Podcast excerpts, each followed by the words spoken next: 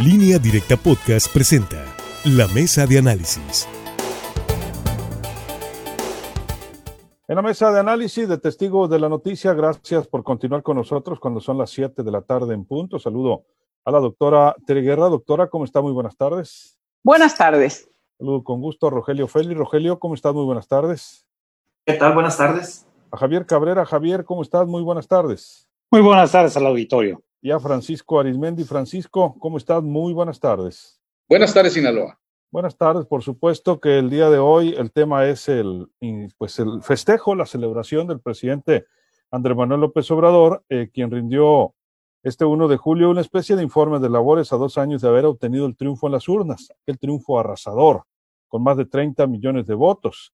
Destacó logros en materia de seguridad, salud y economía en medio de todo lo que estamos viviendo, reconociendo los efectos de la pandemia que dijo ha precipitado la crisis del modelo neoliberal donde el remontar a la economía ha sido radicalmente distinto, eh, donde ahora los apoyos se dan de abajo hacia arriba y no se siguió el sofisma neoliberal de arriba hacia abajo. Considero que fue mayo y junio los meses donde se tuvo un pico de desempleos derivados del COVID. Se perdieron, dijo, 555 mil empleos y esperamos, si no empezamos a generar, cuando menos no seguir perdiendo en este, en este mes. En materia de seguridad, aseguró que ha tenido una importante reducción de delitos como el homicidio, robo de vehículo, casa habitación, a transeúntes. El Gabinete de Seguridad dijo ha actuado con perseverancia. El mandatario de la Nación detalló que los homicidios registran una baja, al igual que el robo de vehículo, que ha bajado un 41%, el secuestro el 25%, el robo a casa habitación el 27% y el robo a transporte público el 58% dedicó un espacio importante, según la nota de línea directa portal acá de nuestra compañera Verón Hernández, al TEMEC, al Tratado de Libre Comercio con Estados Unidos y Canadá. Dijo que llegar, eh, llega en el momento más oportuno, pues la vinculación con la economía más fuerte del planeta en las circunstancias que vivimos por la eh, recesión eh, del COVID ayudará a México a impulsar actividades productivas López Obrador destacó que el modelo de la cuarta transformación no solo significa bienestar y tranquilidad, sino también progreso y mejores condiciones económicas sin trabas o ataduras, donde se combate sin excepciones ni favoritismo la corrupción o la impunidad en un Estado auténtico de derecho. Entre otros muchos comentarios que hizo López Obrador, eh, que por cierto tuvo un apartado especial también para agradecer a toda la gente que lo sigue apoyando, que por cierto, según algunas encuestas, con todo y, ligeras eh, reducciones, en las últimas semanas, eh, pues muestran a un Andrés Manuel López Obrador con una base social muy grande en el país, con una alta preferencia, doctora Tere Guerra. Yo creo que llegamos a, celebrar estos dos años en una condición muy singular, ¿no? Una condición creo que nadie esperaba con el tema de la crisis eh, por coronavirus, que ha impactado no solamente en temas de salud pública, sino que ha impactado también en lo económico. Esto hace que ese optimismo en el recuento pues tenga como sus asegúnes, ¿no? Sin embargo, lo que sí hay que reconocer es que Andrés Manuel López Obrador sigue manteniendo un liderazgo y creo que mucho tiene que ver con debilidad de liderazgos en, los, en sus vecinos, vamos a decir, en sus oponentes. A diferencia de lo que sucedía con el desgaste de un presidente como Felipe Calderón o de un presidente como lo tuvo en su momento Vicente Fox o un desgaste como el que tuvo Enrique Peña Nieto, que fue también un desgaste prematuro. A diferencia de eso, donde había en el caso de Peña Nieto, pues el propio liderazgo de Andrés Manuel López Obrador, en el caso de Felipe Calderón, el mismo liderazgo de Andrés Manuel López Obrador, que hay que recordar en esa elección bastante complicada del 2006, donde Andrés Manuel siempre eh, reclamó que la victoria había sido para su fuerza política y para él en lo personal. Entonces, ¿cómo llega Morena? Pues llega con el desgaste de un PRI, de un PAN, que habían acabado con todas las expectativas y con todas las promesas que habían incumplido, o sea, habían acabado con esa fuerza política que en su momento habían tenido.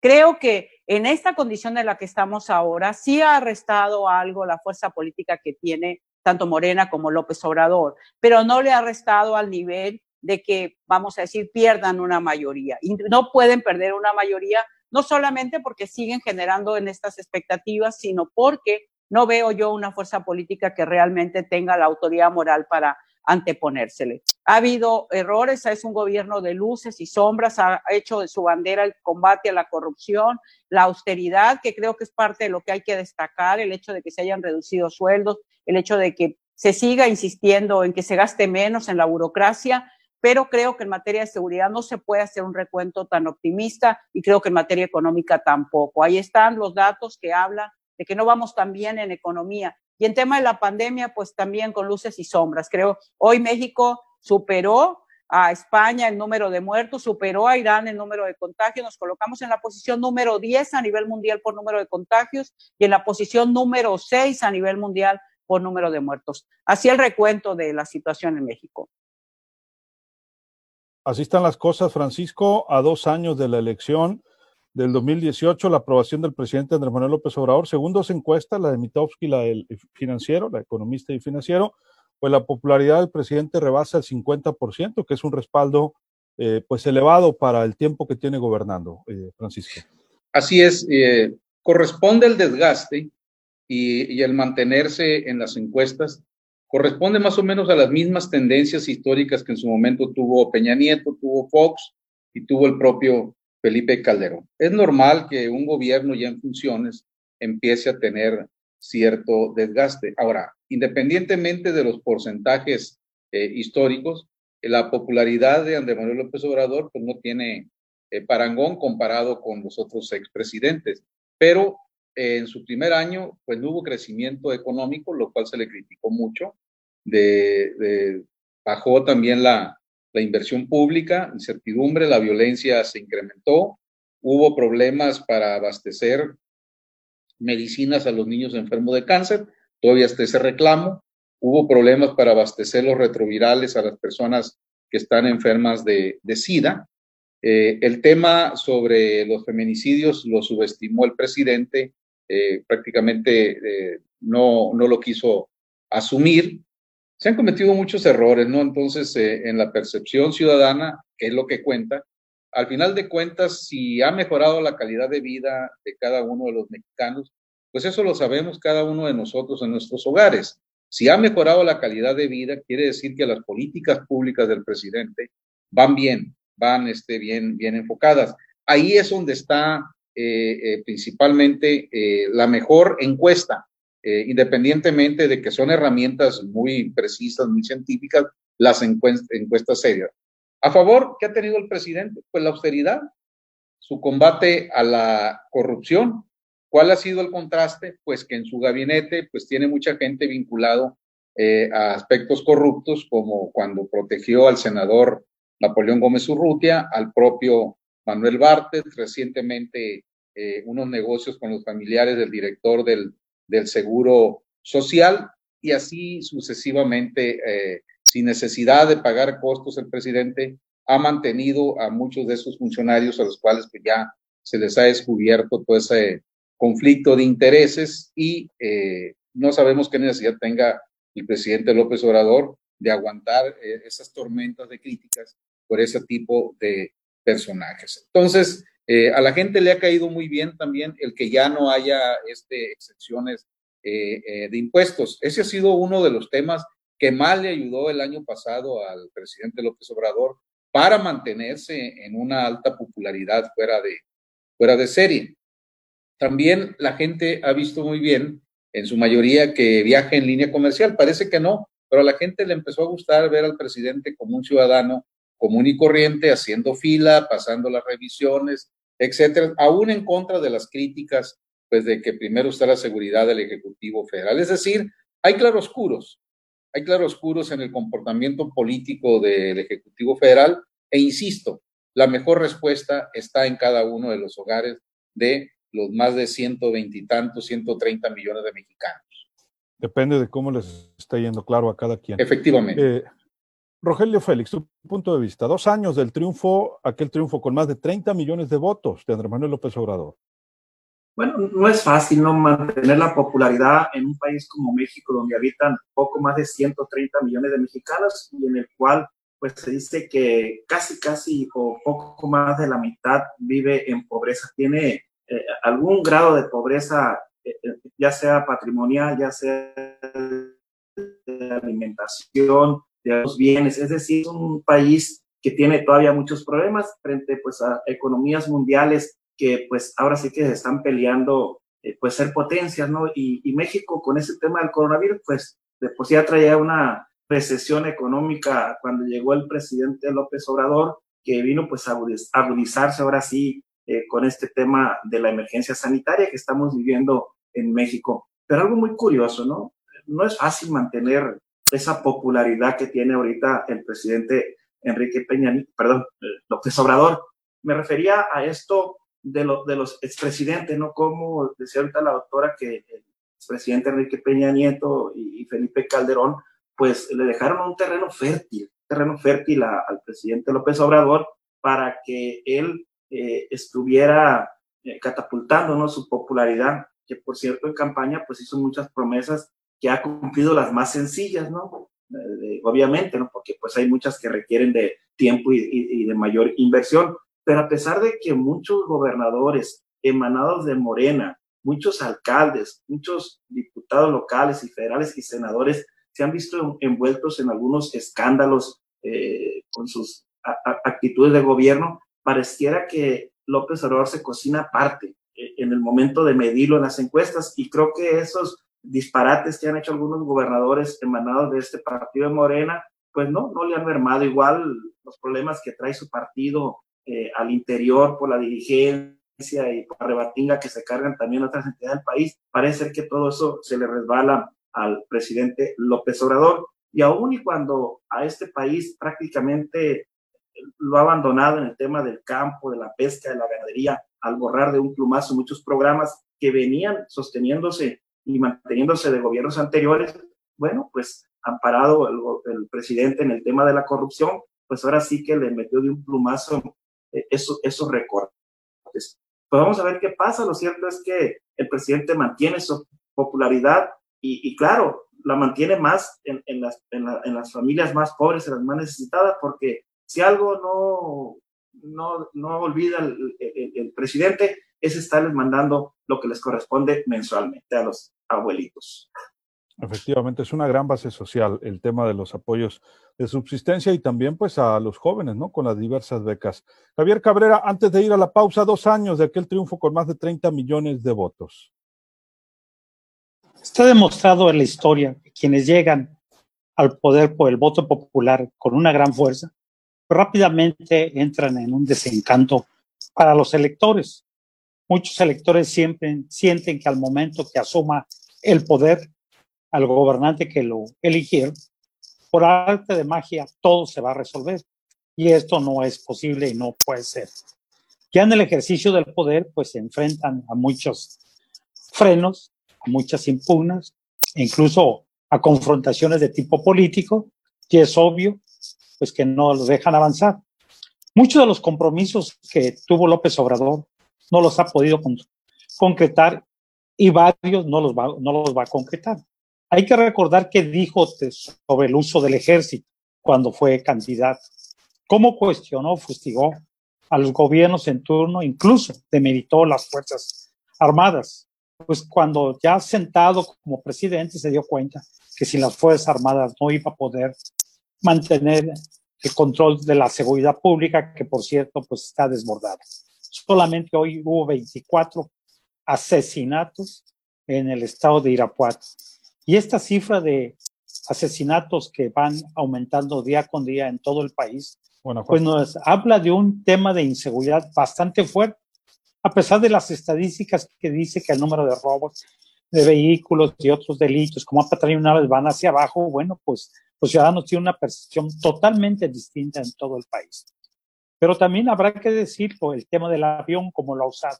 Es cierto que no ha usado el avión que se adquirió, pero lo que no han dicho es cuánto nos ha costado a los mexicanos, cuántos millones de pesos mexicanos ha costado mantenerlo estacionado en un hangar de los Estados Unidos, porque no se ha podido vender.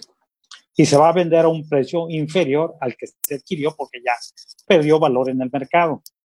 Y también, pues, el tema económico. El tema económico que de por sí que ya traían problemas económicos en este país en el desarrollo, pues el problema de la pandemia es que están, el mismo gobierno federal está aceptando que por lo menos va a perder un millón y medio de empleos que están registrados en el Seguro Social.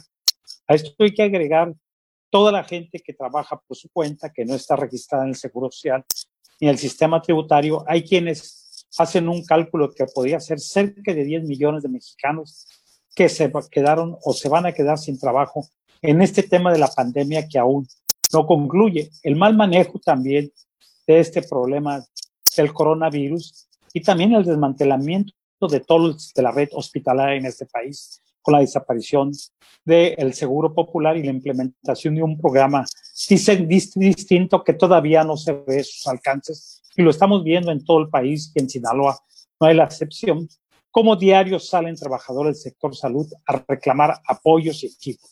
Entonces yo creo que es, pues yo creo que cada mexicano tendrá su propia calificación según cómo les ha ido, si tienes trabajo, si el salario le alcanza, si el tema de la seguridad está en conforme, si el tema de salud que tanto ofreció de que tendríamos un sistema de salud de los mejores del mundo, bueno, ya no quisiéramos mejores del mundo, quisiéramos uno necesario para enfrentar esta pandemia por el número de muertos que ya superó a países europeos. Yo creo que cada mexicano tendrá que hacer un análisis de estos primeros dos años del presidente López Obrador. Así es, Javier, aunque cabe aclarar que no son todavía dos años, son dos años desde la elección. El triunfo, así es, el triunfo.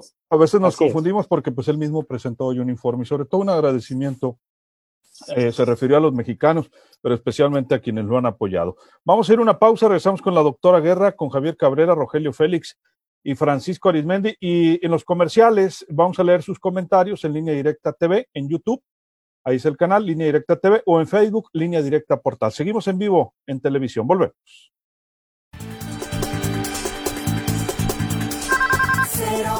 800 838 4116 Vamos a saludar a nuestro auditorio efectivamente aquí en el portal de televisión Línea Directa. A Maricruz Ruelas, buenas tardes. Salina Salazar, también buenas tardes. A Lucero Legazpi, hola Lucero. Patricia Duarte, gracias. Martín Armenta Gil, Laurelena Salazar Puerta, saludos. Juan Santillán Alameda, buenas noches. Sergio Enrique Beltrán dice, lástima que ya no vaya a ganar otra vez AMLO, no ha dado resultados, sigue la corrupción en Profeco y no hay Estado de Derecho. criticó mucho a los presidentes del pasado y él no ha servido para mejorar al pueblo. Alberto Cisneros Orozco nos saluda desde y Nuevamente un llamado a que vengan a fumigar. Dice no llovinó y por ende habrá más moscos. Si de por sí ya había bastantes, dice, pues imagínense que si lo puede comentar al aire, por favor, al rato Luis Alberto, a ver si por allá Billy Chapman escucha. Para AMLO, eh, lo más importante es el aeropuerto de Santa Lucía y el tren Maya que la salud del mexicano. Debería de demandarlo, deberían de demandarlo por negligencia, por no tener el apoyo el, apoyo a los trabajadores de la salud. Muchos sí se han muerto. Don Juan Manuel Quiñones Luque nos saluda también. Vega Vega, buenas tardes, señores chayoteros. Gracias, Vega Vega, qué gusto que nos esté sintonizando. Marta Castro, eh, buenas tardes. Sergio Enrique Beltrán agrega, señora, no hay que vivir del pasado, aun cuando el pueblo esté pagando su mala decisión de su elección. Damaris Rubio le responde a Vega, Chayotera, tu cuenta falsa, le dice. Juan Manuel Quiñones Luque, Sergio, ¿cómo dejaron los expresidentes el sector salud desmantelado y cómo está ahora? Dice. Eh, Antonio Cota, no me gustan los comentarios de esta señora, se me hacen críticas muy negativas. Eso lo hace cualquiera, a diferencia de los demás comentaristas. Sergio Enrique Beltrán le responde a Juan Manuel, señor sigue la corrupción, no quiera tapar el sol con un dedo. Daniel Lara, no hay más ciego que el que no quiera ver, estamos peor y lo que falta. Así es, agrega eh, Enrique Beltrán. Eh, Juan Manuel Quiñones Luque dice, ¿qué pasó, Rogelio? No confundas, no se parecen, dice Damaris Rubio, yo ahorita que te confundiste a Peña Nieto con López Obrador. Eh, Rubio, ánimo, que México se desmorona, pero viva AMLO, dice, ¿no? Sergio Enrique Beltrán dice, el arma más poderosa de AMLO para ajustar a las empresas y a los políticos es la unidad de inteligencia financiera. Y pues Alejandro Caro desde Badiraguato nos dice que eh, un primero de julio de 1575 se funda la ciudad de Aguascalientes y hoy se cumplen 445 años de su fundación. Dice, muchas gracias. Y José Ángel Fierro Valdés, respondiendo a don Juan Manuel, con Juan Manuel Luque, a los gobiernos PRI no los tocan ni con el pétalo de una rosa. Damaris Rubio le responde a Sergio Enrique y los apoyos a jóvenes y adultos mayores. Y Sergio Enrique le contesta a Sergio Enrique, eso es solo para adquirir votos. Silverio Martínez tiene un año y medio gobernando y ya quieren que cumpla todas las promesas. Si así hubieran sido de críticos nuestros presidentes, México fuera otro. Sergio Enrique Beltrán, Silverio, ¿no has visto a los funcionarios ineptos que tiene AMLO? María, María Castro Payán, saluda y bendiciones igualmente. Damari Rubio dice, si eran con Peña, que no le dé amnesia a Silverio, dice. Juan José Tadeo Sánchez, saludos desde Sánchez Tabuada. Damaris Rubio le responde a Silverio, Casa Blanca, los 43 y otras tantas cosas siempre se cuestionaron también en la mesa de esta gente. No se le olvide. Gracias, Damari, por su memoria, pero efectivamente siempre ha sido, hemos sido muy críticos con todos los expresidentes, independientemente del color que haya sido. Vamos, ahí vamos.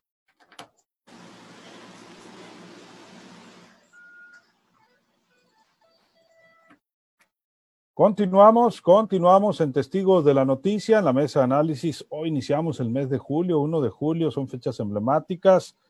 Un día como hoy, hace dos años, Andrés Manuel López Obrador para estas horas ya se había, ya se había pues, eh, informado que tenía amplias preferencias, ya eh, prácticamente, pues, eh, de alguna manera, pues, inalcanzables para ser el presidente como lo es ahora el presidente de México en aquella elección donde obtuvo más de 30 millones de votos, un día como hoy. Hoy por eso el presidente pues tuvo un evento en Palacio Nacional, acorde a estos tiempos, no pudo haber aglomeraciones y enumeró pues algunos de sus logros, algunos de sus retos en medio de lo que estamos viviendo en este México eh, con coronavirus. Doctora Guerra, vamos a, a los comentarios finales. Creo que los retos siguen siendo bastante grandes. El tema de la seguridad es algo que en México se vino descomponiendo desde sexenios anteriores. Hay que recordar que precisamente la bandera de Felipe Calderón es el combate a la violencia, a la narcoviolencia, se sube a un carro militar y pues finalmente también va a ser su fracaso porque no logra cumplir con las promesas que prometió. Enrique Peña Nieto también se quiso presentar como el presidente de la modernidad, de las grandes transformaciones. Queda como, como si pasaran muchos años aquel pacto por México donde sienta Enrique Peña Nieto las diferentes fuerzas políticas, supuestamente para las grandes transformaciones de México, que finalmente no llegaron. Y bueno, Enrique Peña Nieto, su, de, el, el, el decremento de la confianza y la popularidad se dio muy pronto. En el caso de Andrés Manuel López Obrador, mantiene una base de popularidad, pero seguimos viendo, y lo estábamos viendo con el auditorio, un México dividido. Yo creo que en México hay una frase que dice, y no solo en México, origen es destino. México tuvo 70 años de gobierno priista. Eso pudo suceder porque tenemos un pueblo muy crítico, muy analítico, porque vota realmente reflexionando en los perfiles y en las trayectorias. Hay que preguntarnos cómo fue posible que México tuviera 70 años de gobiernos del PRI. Significa entonces que la sociedad realmente muchas veces reflexiona su voto. Yo creo que hace falta muchas veces en México y ha hecho falta una ciudadanía más crítica, más reflexiva, que realmente analice los perfiles, analice las promesas, analice las trayectorias. Yo veo en México una debilidad de fuerzas políticas, hablando del PRI, del PAN, sigo viendo una fortaleza todavía en Morena, Veo claros y oscuros en el gobierno de Andrés Manuel López Obrador. Sigo destacando que el tema del combate a la corrupción y el tema sobre todo, más que del combate a la corrupción, porque sí ha habido contradicciones en este sentido, el tema de la austeridad sigue siendo uno de sus grandes logros, pero sigo creyendo que en el tema de violencia queda de ver y que en el tema de economía, lamentablemente para él, muchas de las promesas que se hicieron no se van a poder cumplir, y menos en la condición económica que estamos viviendo hoy. Hay que recordar que el 2019 se cierra sin crecimiento económico, a pesar de los apoyos que sí está dando a adultos mayores, a jóvenes, falta mucho cumplir algunas de sus promesas. Francisco, tu comentario final. Todos los gobiernos del mundo y en, y en México no es la excepción, incluyendo los gobiernos estatales o municipales, que emergen de la palabra cambio de la palabra esperanza, la gente quiere que en cuanto tome posesión un gobernante, a partir de ese momento ya cambien las cosas. No se puede, pero eh, al paso del tiempo, es decir, al paso de un año, de año y medio, pues la gente empieza a medir si realmente se están generando los cambios prometidos. Y está comprobado que uno es el político que anda en campaña y otro el que ya empieza a gobernar. Ahora que está por ir a, a Washington por primera ocasión el presidente López Obrador con Donald Trump, a hacerle el caldo gordo en el proceso electoral, pues hay un video que ya lo tenemos aquí en línea directa cuando el 2017 López Obrador pues eh, estaba muy bravo contra Donald Trump y dijo que había que presentar una denuncia ante la, ante la ONU por eh, violación de los derechos humanos de los migrantes y pues le echaba hasta para llevar. Hoy, desde que asumió el poder, el discurso ante el presidente Donald Trump ha sido totalmente diferente. Y así podemos este, eh, retomar muchas cosas que se prometieron en campaña. En el caso de Sinaloa, Hubo un discurso donde dijo que el campo iba a ser prioridad en su gobierno. Bueno, pues ahí están los agricultores que respondan todo lo que han batallado. Del turismo dijo lo mismo. Este año Sinaloa le recortaron muy fuerte el presupuesto de turismo, de ganadería, de pesca y de agricultura. Es decir, cuatro de las principales actividades primarias que tenemos en nuestro estado. Entonces, eh, la gente no olvida lo que se le promete en campaña, sinceramente. Entonces, pero bueno, a esto todavía le queda bastante tiempo a este sexenio, todavía no se completa ni siquiera los dos años, pero la gente cada día está más exigente de las promesas que se habían hecho en una campaña. E insisto, siempre al, culminar un año de gobierno, la gente dice, a ver, ¿cómo me está yendo ahora? ¿Mejoró mi calidad de vida? Y ahí es donde está la mejor respuesta, en el refrigerador lleno, vacío, porque no se puede ni cerrar. Dice Alfredo que AMLO haga una votación, que es más importante, atender la pandemia o seguir construyendo el aeropuerto o el tren Maya, a ver qué opina el pueblo. Buen programa, sigan adelante. Tu comentario final, Rogelio. Bueno, hay que dejar en claro que la popularidad del presidente López Obrador pues obedece también a que él ya tiene desde su primer día de gobierno eh, llevando a cabo las conferencias mañaneras, aún y, aún cuando está en Palacio Nacional, lo hace desde la entidad federativa donde se encuentra en ese momento haciendo algunas giras de trabajo.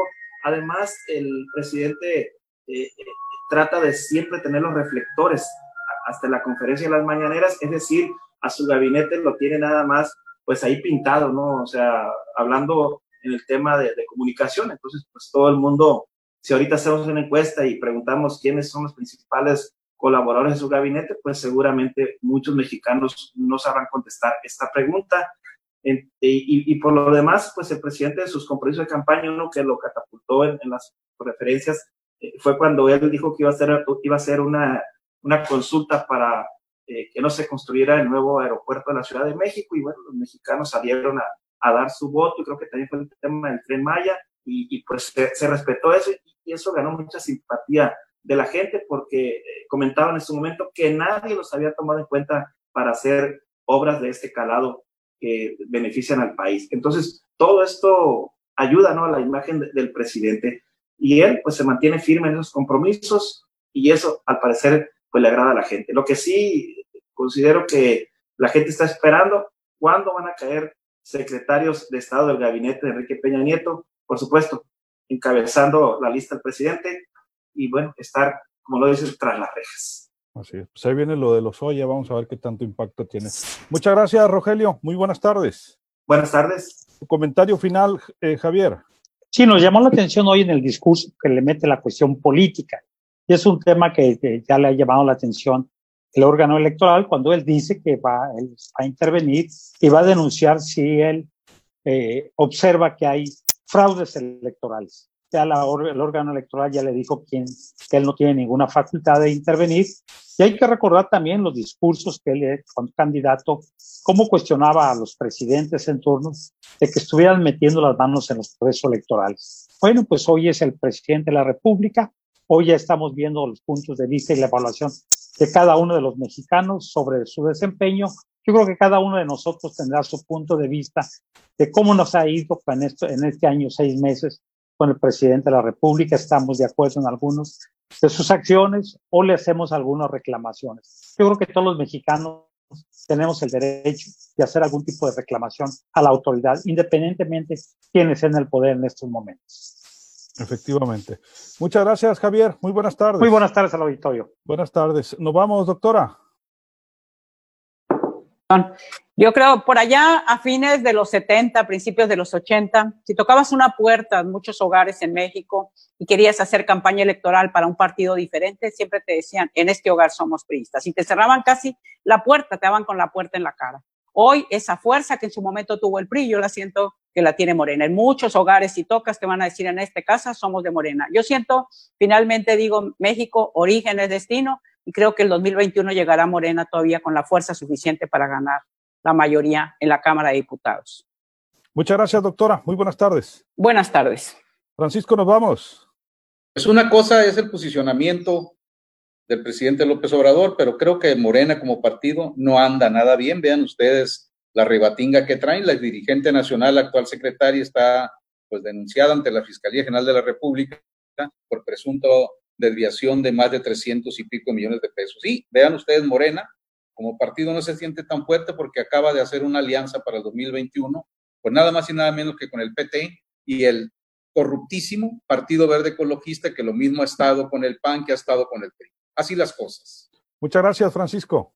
Buenas tardes, Sinaloa. Buenas tardes, así nos despedimos. Regresamos a las seis de la mañana, mañana, por supuesto. En nombre de todo este equipo, soy Luis Alberto Díaz. Que la pase de lo mejor.